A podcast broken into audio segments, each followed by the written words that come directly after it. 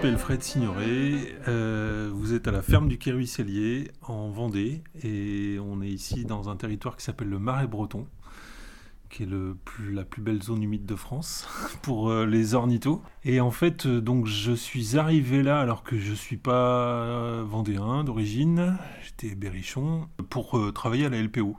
En fait, c'était un peu mon, rêve d'adolescent d'être euh, garde nature, quoi, on va dire, animateur nature, gestionnaire d'espaces naturels. Et puis, ben, j'avais réussi à faire ça en étant salarié LPO, en travaillant dans des réserves naturelles. Euh, sur des espaces qui appartenaient à la LPO. J'avais ce statut de animateur de, territoire, conservateur de réserve naturelle. Et en fait, euh, une de mes missions principales à cette époque, c'était euh, de faire de l'expertise MAE. Donc les MAE, c'est les mesures agro-environnementales. C'est euh, des, contrats que l'État propose aux agriculteurs pour respecter la, la, nature. Donc là, on est dans une zone Natura 2000 avec des enjeux de biodiversité importants sur des plantes, des insectes et des oiseaux de la zone humide qui se sont adaptés euh, à l'activité agricole, de l'élevage.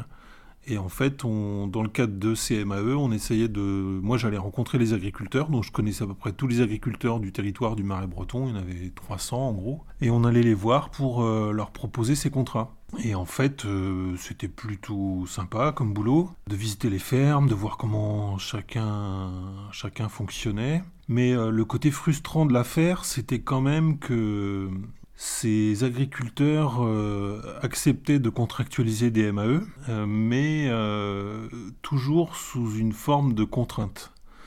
C'est-à-dire qu'ils acceptaient parce qu'il y a un enjeu financier derrière, mais au final, il n'y avait pas vraiment cette appropriation d'être berger de la nature, comme moi j'avais envie de les convaincre. Quoi et c'est de voir les, les, moyens financiers qui étaient consacrés à ça, la, politique publique en fait, qui se traduisait euh, par 3 euh, à 4 millions d'euros sur le territoire là, pour les 300 agriculteurs, et le peu de résultats qu'il y avait derrière. Notamment parce que les agriculteurs euh, intégraient cette donnée dans leur gestion quotidienne, mais toujours à reculons, je dirais. C'était une opportunité, mais pas vraiment une volonté de protéger la nature. C'est de là qu'est venue l'idée de, un peu vaniteuse avec le, recul, de se dire, bah, moi je vais faire la démonstration qu'on peut euh, être volontaire pour euh, la biodiversité, et puis bien gagner sa vie en agriculture. Donc je connaissais bien tous les rouages administratifs, financiers de, ce système de MAE. Et en fait, c'est comme ça que je deviens paysan. Et du coup, là, c'est une trajectoire qui est quand même très différente des agriculteurs classiques qui, en général, deviennent agriculteurs parce qu'ils sont passionnés d'élevage, de culture, et que voilà, c'est ça leur, priorité. Alors que moi, ma priorité, c'est euh, protéger la nature, toujours, mais en faisant la démonstration qu'il est possible d'en vivre économiquement. Quoi. Et en fait, une espèce d'optimisme, euh, pareil avec le recul, aujourd'hui je, n'ai plus, qui était de se dire euh, si je fais cette démonstration là, et eh bien en fait ça va faire tache d'huile entre guillemets, et puis ça va, ça va poser des questions aux agriculteurs autour, et ils vont peut-être changer leur fusil d'épaule et puis euh, devenir plus volontaires quoi, pour la nature. Alors tout progressivement, ça c'est une des particularités aussi de mon parcours, c'est que j'ai continué de bosser à la LPO, j'ai commencé effectivement par avoir des chevaux, ensuite euh, quelques vaches, euh, une ou deux, euh, sur quelques terrains dont j'étais propriétaire, et puis des terrains plutôt à vocation écologique, des réserves naturelles, des espaces naturels sensibles. Et donc les, gestionnaires de ces espaces-là étaient très contents de me trouver en tant que paysan parce qu'ils savaient qu'avec moi, euh, il n'y aurait pas de difficulté euh, pour euh, atteindre les, objectifs de, protection de l'environnement. Voilà, je continuais de bosser à la LPO. petit à petit, j'ai eu de plus en plus de vaches, de plus en plus de surface. Et puis, j'ai franchi le pas d'arrêter la LPO en tant que salarié et de prendre le statut d'agriculteur, quoi, de m'inscrire à la MSA. Et voilà, je suis, devenu, euh, je suis devenu agriculteur à titre principal, comme on dit. Très rapidement, ça a porté ses fruits du point de vue euh, économique. Et j'ai communiqué là-dessus, à travers d'articles ou de communications dans des réunions, en disant ben voilà les résultats que j'obtenais, c'est-à-dire un revenu euh, au départ, hein, j'avais un revenu trois fois supérieur à la moyenne des éleveurs en Vendée, des éleveurs de vaches allaitantes sur le même système. Donc voilà, je me disais, ben voilà, le pari est gagné, je vais communiquer un maximum là-dessus, ça fera son effet, quoi. Et en fait, la désillusion euh, assez forte, parce que mes détracteurs étaient, je dirais, encore plus virulents. Et là, il y a une prise de conscience qui s'est opérée chez moi, c'est qu'en fait, euh, c'est pas tant la réussite économique qui compte pour les agriculteurs, et c'est en fait la représentation qu'ils ont de leur métier la reconnaissance sociale qu'ils obtiennent dans leur, euh, dans leur milieu, euh, en faisant ce boulot-là. Et en fait, je me suis dit, j'aurais beau euh, dire tout ce que je veux sur euh, je travaille moins, je, j'entretiens un beau paysage, je protège la nature, et en plus j'ai un revenu, mais en fait, ça suffira pas pour convaincre les agriculteurs autour. Là, c'est fondre toute la théorie des politiques publiques en général en agriculture et en agro-environnement en particulier. C'est-à-dire que c'est pas en fait avec des subventions qu'on va faire changer les modèles agricoles.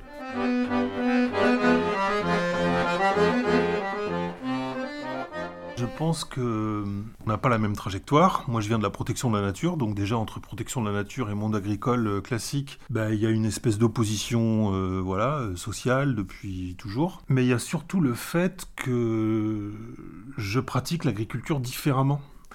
C'est-à-dire que j'élève des vaches, qui sont pas forcément les mêmes d'ailleurs que mes collègues autour. J'ai choisi la vache maraîchine, qui est une race locale. Et surtout, la grosse différence, c'est que je les nourris que avec de l'herbe, dans des prairies naturelles. Je le revendique, j'ai pas des gros matériels et je dirais que la principale distinction c'est que je me contente du nombre d'animaux qui conviennent au territoire. En gros, euh, je mets pas plus d'animaux que ce qu'une prairie naturelle peut en nourrir. Et en fait, ça c'est un point euh, fondamentalement différent de l'agriculture telle qu'elle fonctionne aujourd'hui, où le but des paysans, c'est de produire le plus possible sur la surface qu'ils ont. Ils vont jusqu'à rompre des équilibres naturels parce qu'ils mettent de l'engrais pour que les prairies produisent plus, ou alors ils vont faire euh, plein de stockage de fourrage jeunes à travers euh, de l'ensilage ou de l'enrubanage, ou alors ils vont cultiver des terres pour euh, produire des céréales ou, et du maïs qui va permettre de produire plus d'animaux à l'hectare. Et en fait, moi, je suis pas du tout dans cette euh, philosophie-là. Moi, je me contente du nombre d'animaux que l'espace que j'ai à ma disposition peut nourrir. Et puis, même si j'en ai un peu moins, c'est pas grave. Du moment que j'ai mon revenu et puis que j'ai euh, la nature qui est protégée sur ces espaces-là, avec une euh, plutôt une philosophie de, de, réserve naturelle, quoi. Et en fait, ça, les paysans, eh bien, ils considèrent que c'est pas être agriculteur. En gros, on est ce que Sarkozy avait fait une intervention euh, au Salon de l'Agriculture en disant que les agriculteurs euh, n'étaient pas les jardiniers de la nature. Et ça, c'est quelque chose dans lequel la plupart des agriculteurs se reconnaissent. C'est-à-dire ils veulent être reconnus comme producteurs de denrées alimentaires et puis un des maillons euh, indispensables du système agro-industriel. Moi, je produis peut-être euh, deux 2 à 3 fois moins de viande que la moyenne de mes voisins à l'hectare. Ça, pour eux, c'est un critère de réussite. Produire beaucoup. C'est plus important pour eux de produire beaucoup que de gagner beaucoup d'argent. Et c'est là qu'on voit la, différence de culture euh, qui, est, flagrante. Quoi. Et derrière ça, il y a, dans la reconnaissance que les agriculteurs ont dans la pratique de leur métier, il y a tous les, les atours, euh, c'est-à-dire euh, les beaux tracteurs, euh, des vaches grasses toute l'année dont on est fier, des champs de céréales nickel qui produisent un maximum. je dirais quasiment peu importe si ça rapporte plus, mais au moins ils sont fiers de montrer ça, qu'ils ont bien travaillé parce qu'ils ont ce qu'ils considèrent être le plus performant. La performance, bah, c'est tout relatif parce que moi la performance je l'avais pas mis à ce niveau-là, je l'avais mis sur la rentabilité puis le respect de l'environnement.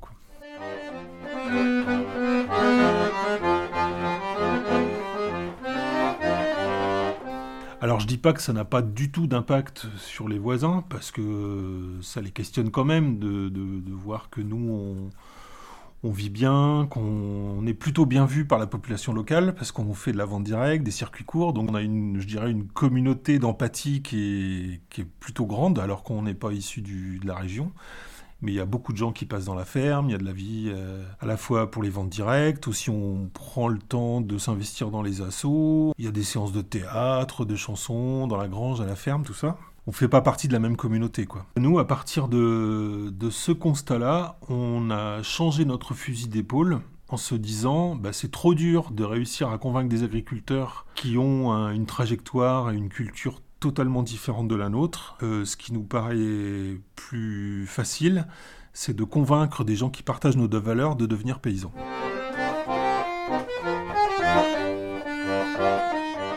Voilà, donc là arrive le projet paysan de nature qui se décline euh, au travers euh, du projet associatif de la LPO où je suis toujours actif en tant que bénévole.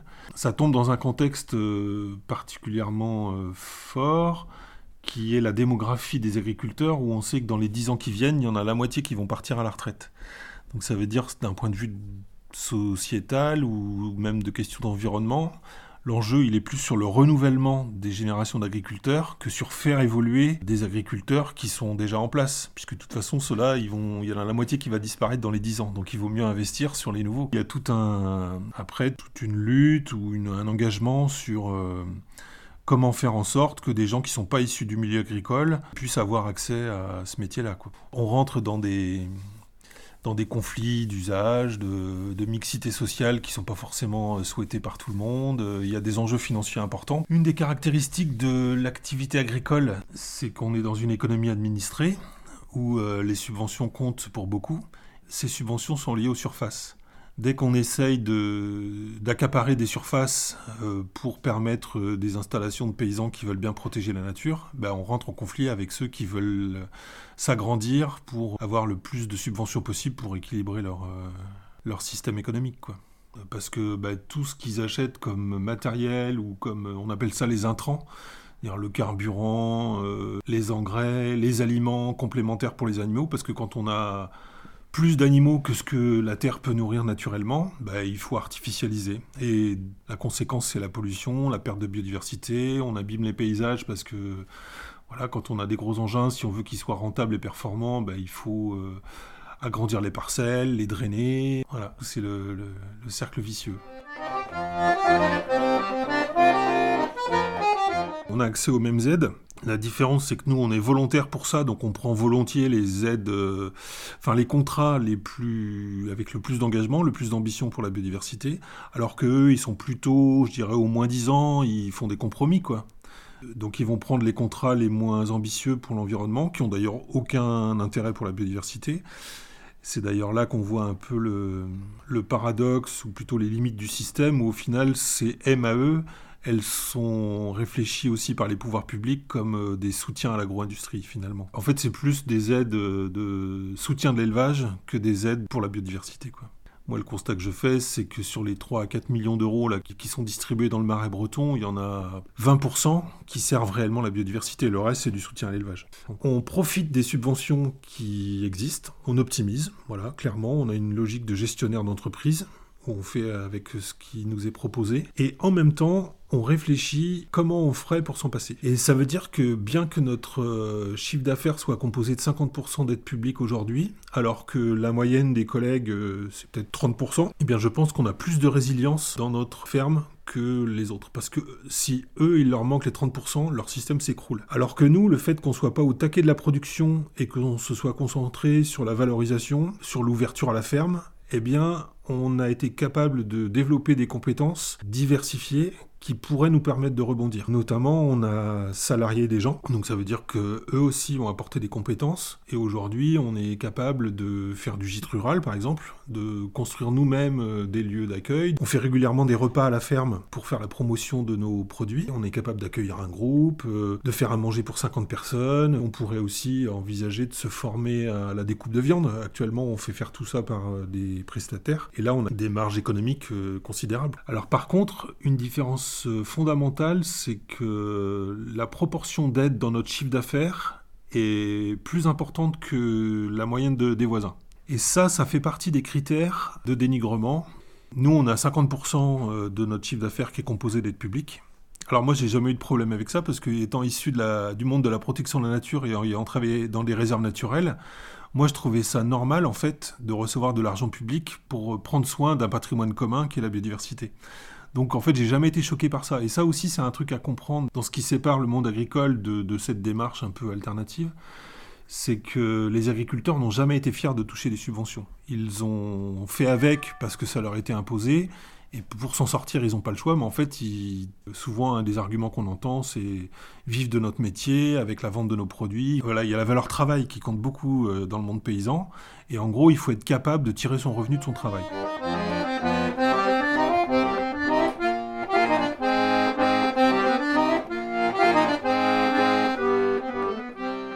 Là sur la ferme, on est deux associés aujourd'hui. On a formé un GAEC, un groupement en commun, et puis on a euh, deux temps plein salariés sur euh, trois, personnes. On peut se permettre ça notamment parce qu'on fait de la vente directe. tout ce qu'on produit ici, on a 50 vaches, 50 vélages, et on vend tous les veaux et puis les vaches de réforme ou les génisses de réforme en vente directe. Ça représente un peu plus d'un mi-temps. Et ça, ben, les gens qui sont en agriculture euh, de filière, on appelle ça de filière longue, ils n'ont pas ce temps-là parce qu'ils sont tellement monopolisés par la production. Ces techniques, ce qu'ils font, ça demande beaucoup de travail, beaucoup d'investissement, et du coup, bah, ils passent leur temps à conduire des tracteurs pour produire à fond. Quoi. Donc ils rationalisent tout, euh, ils passent pas de temps à caresser leurs vaches, à leur donner un nom, ou à faire des traitements homéopathiques, ou euh, d'avoir un, comment dire, un soin particulier pour chaque individu, alors que nous, bah, on fait ça.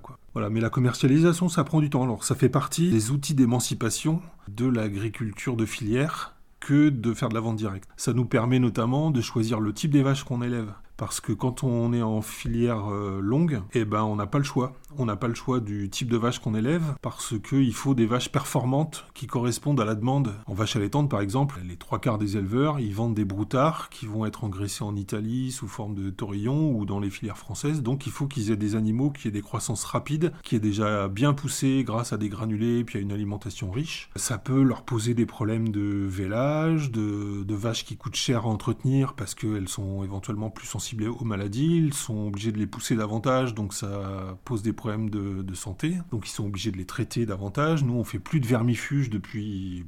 on n'en a jamais fait beaucoup, mais on n'en fait plus du tout, au moins depuis 10 ans. quand on a des animaux qui sont un peu faibles, il y a des protocoles d'huile essentielle ou d'homéopathie ou d'autres euh, médecines alternatives. Et puis surtout, on prend le soin d'observer les troupeaux et puis de leur donner ce qu'il faut par rapport à ce que la nature peut leur proposer. En fait, on a une activité de berger. On prend la peine à l'automne en particulier. Là, ici, dans le marais, euh, la sécheresse arrive vite. Euh, dès le mois d'août, euh, on est sur des terrains argileux un peu salés. Il n'y a pas d'arbres quand il y a du vent et du soleil, ce qui est souvent le cas en Vendée, eh bien, les prairies sèchent. Ce que font les éleveurs, nos collègues, c'est qu'ils vont apporter des fourrages qu'ils ont récoltés au printemps, sous forme d'enrubanage, d'ensilage, de foin. Donc ils se trouvent dans des situations parfois où ils récoltent du foin début juin, et dès le mois de juillet, ils vont distribuer ce foin. Et nous, on réfléchit autrement, c'est-à-dire qu'on prend le temps d'observer les prairies, par exemple, qui vont être un peu plus tardives, et plutôt que de faire du foin partout de manière optimum. Ça, ça fait partie aussi des, facteurs de reconnaissance sur lesquels on n'est pas en phase. Nous, on peut avoir une prairie, par exemple, qui vieillit, dont la période de maturité est dépassée, l'optimum est dépassé, et bien tant pis, on va la laisser sur pied. Et plutôt que de la récolter avec des engins, de consommer du pétrole, de rentrer ce foin, de le stocker et d'aller le redistribuer en tracteur, eh bien on va peut-être perdre un petit peu de qualité de cette prairie mais on va la faire patienter et c'est les vaches qui vont aller la manger. Ça veut dire que nous, on passe pas notre temps à faire du tracteur et à payer des factures de, de, gasoil, mais à faire de la clôture mobile, d'être capable de transporter notre troupeau sur les routes, sur les chemins, de déplacer les vaches, d'être emmerdé par les voitures euh, sur la route, mais aussi d'avoir des moments sympas avec les gens qui s'arrêtent au bord de la route euh, et qui voient passer notre troupeau et qui trouvent ça génial, des belles vaches avec des cornes, euh, voilà. Et souvent d'ailleurs, je dirais que des agriculteurs en retraite ou même en activité, quand ils nous voient, ça les énerve parce que parce que bah, ils sont à fond sur leur tracteur et puis ils n'ont pas le temps de nous, de nous laisser passer avec notre troupeau quoi. Donc là on voit bien les, les différences d'ambiance.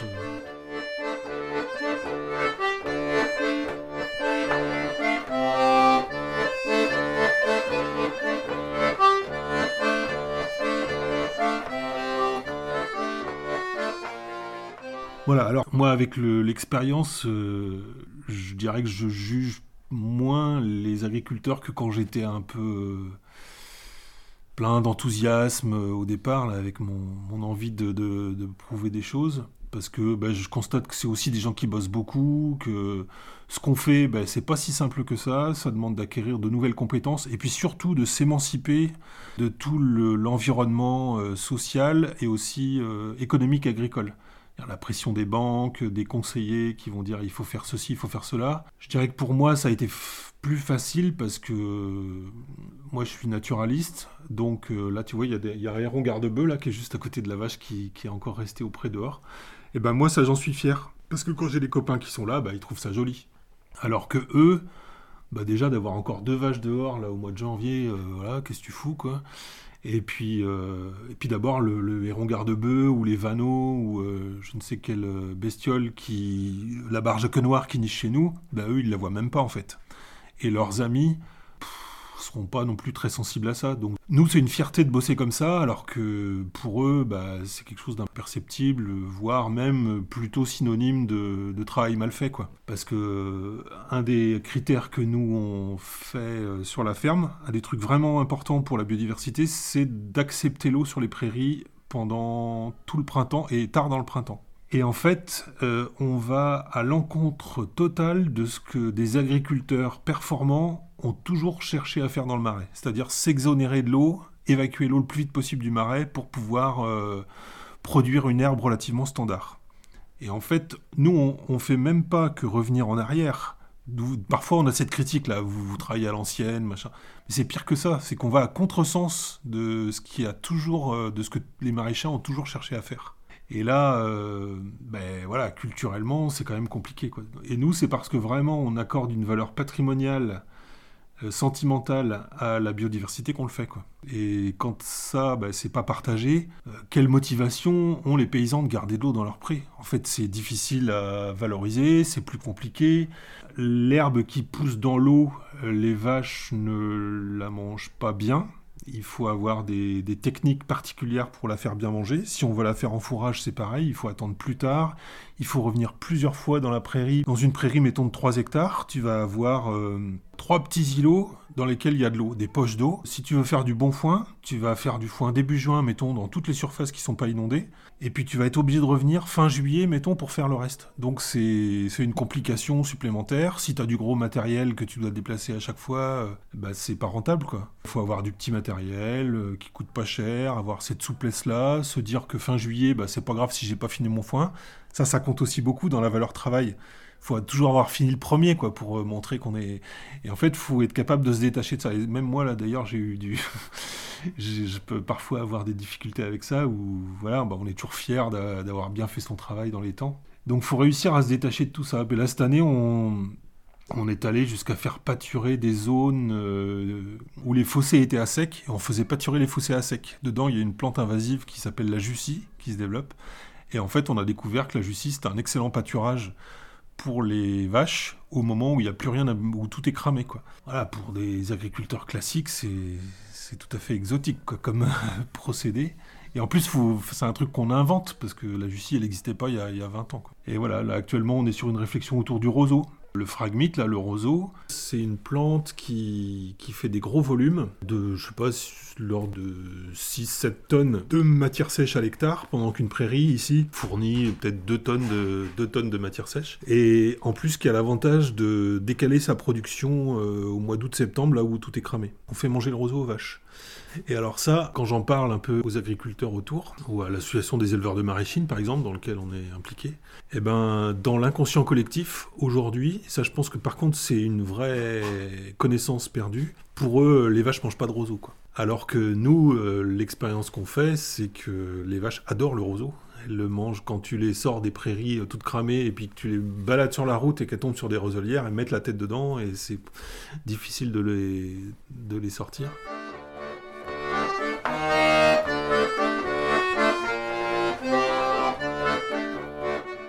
Donc euh, voilà, il faut déconstruire tous des préjugés qu'on pouvait avoir. Quand j'en parle aujourd'hui, les agriculteurs disent Ah oui, oui, le roseau, elle le mange, mais il faut d'abord le faucher. Alors que non. En fait, euh, même du roseau mature, les vaches adorent ça. Mais il faut, c'est compliqué, quoi, parce que les techniciens en chambre d'agriculture, ils sont complètement hors sol sur ces sujets-là. ils savent cuber un silo de maïs et puis euh, calculer la valeur fourragère d'une prairie, mais manger du roseau, c'est une autre dimension.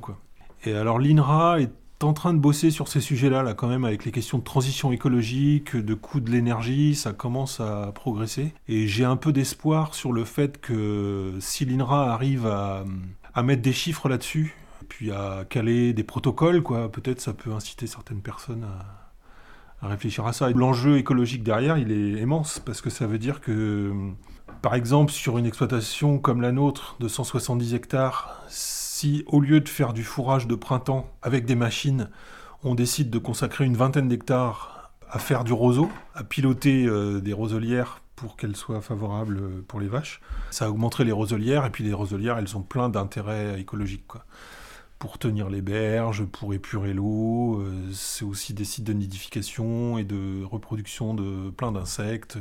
Voilà, donc un exemple concret, par exemple, sur euh, des insectes auxquels ça profite, là, il y a une espèce de sauterelle qui s'appelle le Paracinema tricolore, qui est une très belle sauterelle, et qui vit dans ces zones de roselière. Donc si un mode d'élevage favorise la roselière, ben, ces espèces-là en profitent. Donc il y a aussi le bruant des roseaux, le cysticole, la gorge bleue, un superbe petit passereau qui occupe les roselières. Donc voilà pour euh, un des aspects techniques. Et puis tout à l'heure, je parlais des zones inondées. Et là, les prairies inondées, ici, c'est l'enjeu phare agro-environnemental. Et du coup, on a des populations de limicoles nicheurs qui sont importantes. Les limicoles, c'est tous ces oiseaux avec des grandes pattes et des grands, plus ou moins grands becs, comme euh, les chevaliers, les vanneaux, les barges à queue noire. Et là, donc nous, on s'est appelé le GAEC la barge, ici, là. Et on a cette fierté d'avoir euh, entre 10 et 20% de la population nationale de queue noire qui niche sur la ferme. Donc ça, voilà, c'est un espèce de symbole dont on est fier. Et il n'y a aucune réserve naturelle en France qui rassemble euh, un effectif comme ça. On a un résultat euh, vraiment euh, intéressant du point de vue de la conservation de la nature. Donc tout ça, ben, c'est en gardant l'eau sur les prairies pâturées qu'on arrive à favoriser ces espèces-là. Et puis c'est profitable à d'autres, comme un petit crapaud qui s'appelle le pélodite ponctué, qui est hyper présent dans toutes nos prairies inondées forcément. Beaucoup de plantes, comme la renoncule à feuilles de fioglos, qui est une plante protégée au niveau national. Je dirais qu'un des trucs dans notre système aujourd'hui, on n'a réussi à trouver le compromis, c'est sur toutes les plantes qui aiment les prairies maigres. C'est-à-dire des prairies qui seraient fauchées une fois par an sur lesquelles on ferait rien d'autre que de la fauche. Et là, du coup, par rapport au principe que j'expliquais jusqu'à maintenant, on est un peu en, en porte-à-faux parce que faucher une prairie qui produit pas grand-chose, économiquement, c'est un peu aberrant. Quoi. On a tendance à optimiser le pâturage et à faire du pâturage partout, et là, c'est un peu au détriment de toutes ces prairies à orchidées où, où il y a aussi d'autres intérêts. Quoi. Mais bon, on peut aussi faire l'effort, euh, voilà, on touche de l'argent public pour ça, donc... Euh, on a quand même quelques parcelles qui sont consacrées à ça. Ça fait d'ailleurs du très bon foin que les vaches adorent, mais euh, c'est pas hyper rentable. Le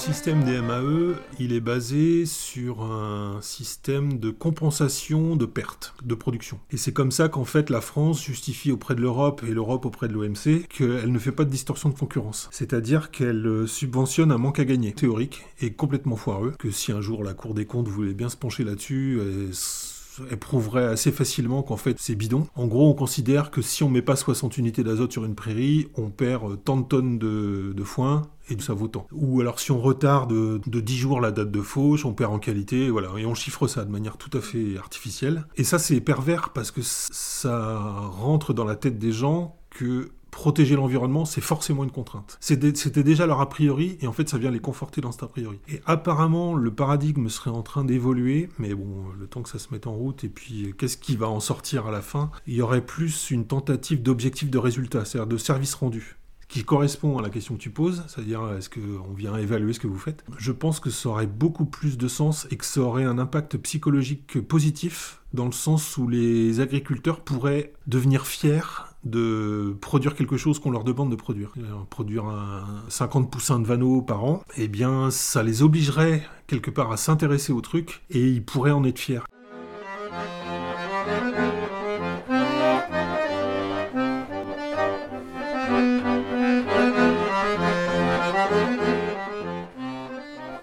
Après, je peux parler du réseau paysan de nature dont on est à l'initiative. Euh, donc c'est un peu l'histoire de, notre trajectoire, je dirais, à plusieurs copains qui étaient naturalistes et qui sont devenus paysans. Donc on fait ce constat que hum, les réserves naturelles en France, ils s'en créent pas tous les jours, que c'est quelque chose de compliqué parce qu'il faut toute une démarche administrative, de concertation avec les élus, avec euh, les pouvoirs publics, le ministère de l'Environnement, etc.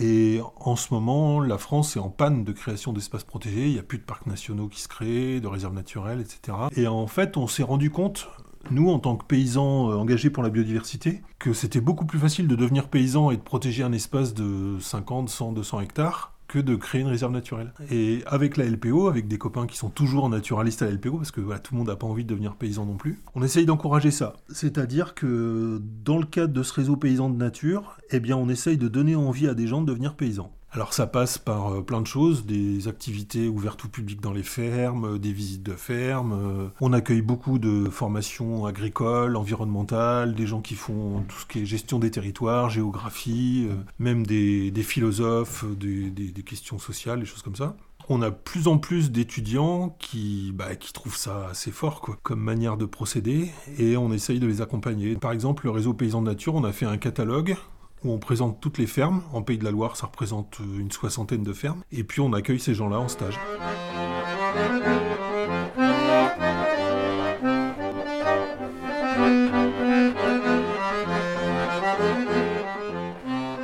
L'expérience la plus aboutie, elle va jusque de faire en sorte que la LPO ou d'autres organisations, il y a Terre de Liens aussi par exemple, qui va jusqu'à acheter du foncier pour permettre l'installation agricole. Donc là en Vendée, dans le nord-ouest, on en est à 5 fermes comme ça, dont 3 à Saunier, et puis il y a aujourd'hui euh, deux fermes euh, 100% élevage qui ont été achetés par la LPO avec des citoyens, c'est-à-dire qu'il y a des, assauts de consommateurs et une assaut de producteurs qui s'appelle Jean du Marais, puis l'assaut de consommateurs qui s'appelle Collectif Court-Circuit qui se sont rassemblés pour faire aboutir ce projet. Donc il y a la ferme des cochers, par exemple, où on a acheté 80 hectares et ce sont les porteurs de projets, enfin les paysans aujourd'hui, qui ont acheté les bâtiments de la ferme et la maison. voilà comment on crée une réserve naturelle de 80 hectares en deux ans. C'est une belle réussite quoi.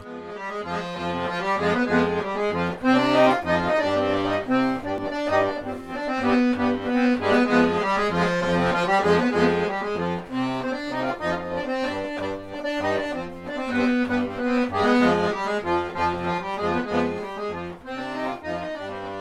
Paysans de nature, c'est quelque chose de complémentaire des actions comme Terre de Liens. En fait, euh, parfois, quand je veux résumer ça à des gens qui connaissent Terre de Liens, je dis Paysans de nature, c'est Terre de Liens, la biodiversité en plus. Donc les gens de Terre de Liens sont très souvent sensibles à la biodiversité, hein, ils sont pas réfractaires, mais euh, c'est pas l'objectif premier, quoi. Et nous, on essaye de mettre au même niveau l'agriculture paysanne, l'agriculture bio. De toute façon, pour nous, l'agriculture bio, je dirais, c'est le socle minimum nécessaire mais pas suffisant. On est exactement là-dedans. C'est-à-dire qu'on peut très bien faire de l'agrobiologie en, en n'inondant pas les prairies. Ça peut même parfois être une tendance euh, de certains agriculteurs bio. De, souvent, ils basent leur système quand c'est des éleveurs sur de la prairie, mais ils peuvent avoir tendance à faire des prairies relativement intensives parce que vu qu'ils ont plus euh, accès aux compléments alimentaires euh, chimiques, industriels, ils essayent d'être plus performants sur leurs prairies.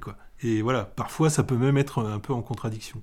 On peut avoir des agriculteurs conventionnels parfois qui ont moins d'objectifs, euh, enfin qui sont capables de faire l'impasse sur quelques dizaines d'hectares euh, en les laissant euh, plus naturels. Et voilà. Et par contre, qui vont intensifier d'autres secteurs, ou alors nourrir la vache avec des granulés. On a ça dans le marais assez souvent, hein, des, gens qui ont des prairies, qui sont des belles prairies, mais qui globalement, sur la cohérence du système, voilà, ils importent du soja du Brésil. Si on regarde l'impact environnemental global, il n'est pas très bon non plus, quoi. Donc euh, effectivement, il y a une démarche supplémentaire pour la biodiversité et là on rentre à nouveau dans une euh, dimension euh, sociale où quand les gens sont pas naturalistes, parce que si on veut que c'est de l'impact, on peut pas se contenter que des naturalistes qui deviennent paysans. Il faut aussi qu'il y ait d'autres gens un peu sensibles mais qui sont pas forcément des spécialistes. Il faut partager ça, il faut partager le plaisir de connaître, d'observer ensemble. Quand on fait une visite de ferme, voilà, on voit les animaux qui sont bien traités, il y a une bonne ambiance dans la ferme, mais il faut aussi euh, mettre l'accent sur euh, là où sont les enjeux de biodiversité, euh, garder les arbres, les vieux arbres, les vieilles haies, les ronces. Ça, c'est un truc.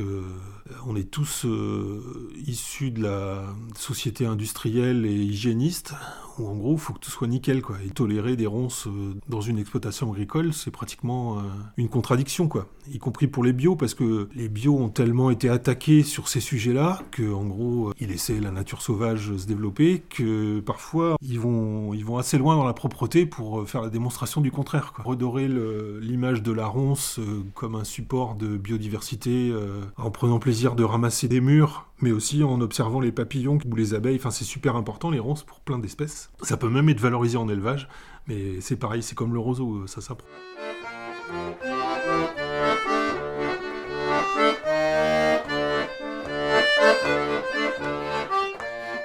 Le projet Paysan de Nature, il a effectivement cette dimension d'éducation populaire et d'implication des populations qui, je pense, donne plus d'espoir pour une espèce de développement harmonieux. Quoi.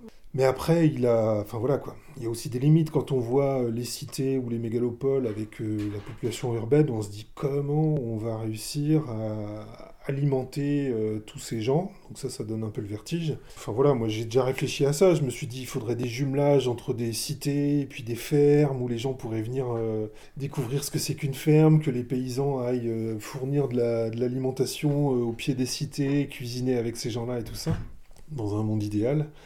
Mais je pense quand même, et puis on l'a écrit dans le bouquin Paysan de nature, c'est euh, la question de la décroissance. Quoi. À un moment donné, on va pas pouvoir résoudre toutes les équations si on croit encore que le capitalisme euh, basé sur la croissance continue d'exister. Quoi. À un moment donné, euh, il y a une incompatibilité qui nous saute aux yeux. Quoi. Et justement, l'intérêt de, d'avoir des gens qui vivent dans une nature préservée, c'est que ça, tu le touches du doigt, je trouve, assez vite. Quand tu te mets à produire de la nourriture en voulant prendre soin de la nature, ben ça, tu le captes assez vite que on va pas pouvoir euh, satisfaire les besoins et les envies de tout le monde.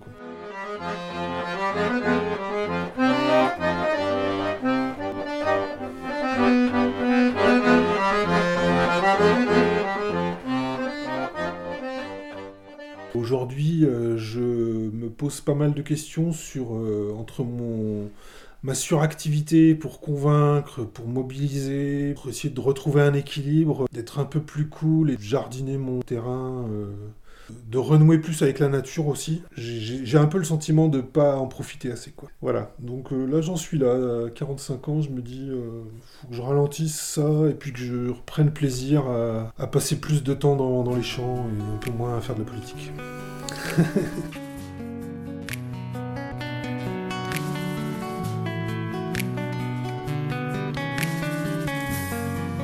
J'allume mon poste de télé pour admirer ce qu'il s'y passe. Un milliardaire s'envoie en l'air, quitte l'atmosphère pour voir l'espace. Je troque son bol d'air et sa cuillère contre un petit verre sur ma terrasse. J'en ai ras le bol de tout ce béton, j'ai la folie des grands espaces. J'en ai ras le bol de tout ce béton, j'ai la folie des grands espaces. Mais qu'est-ce qui se passe dans nos petites têtes? On s'entasse tous comme des sardines dans les grosses boîtes que l'on conserve. Le petit poisson doit suivre sa ligne.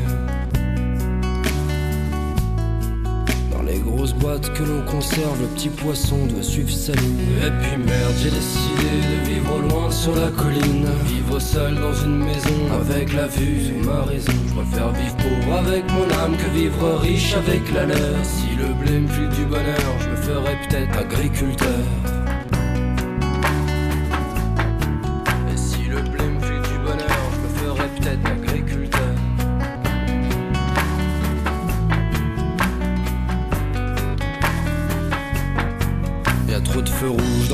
Villes, j'ai préféré me mettre au vert. J'ai plus de bonheur à vivre en paix que m'admirer au fond d'un verre. Je boirai le Seine de mon ruisseau plutôt que l'eau sale du fond de la Seine, chargé en plomb et en histoire que la surface ne laisse plus voir. Chargé en plomb et en histoire que la surface ne laisse plus voir. Je ferai des bandes pour m'éloigner, pour me retrouver face au miroir, juste une seconde de vérité.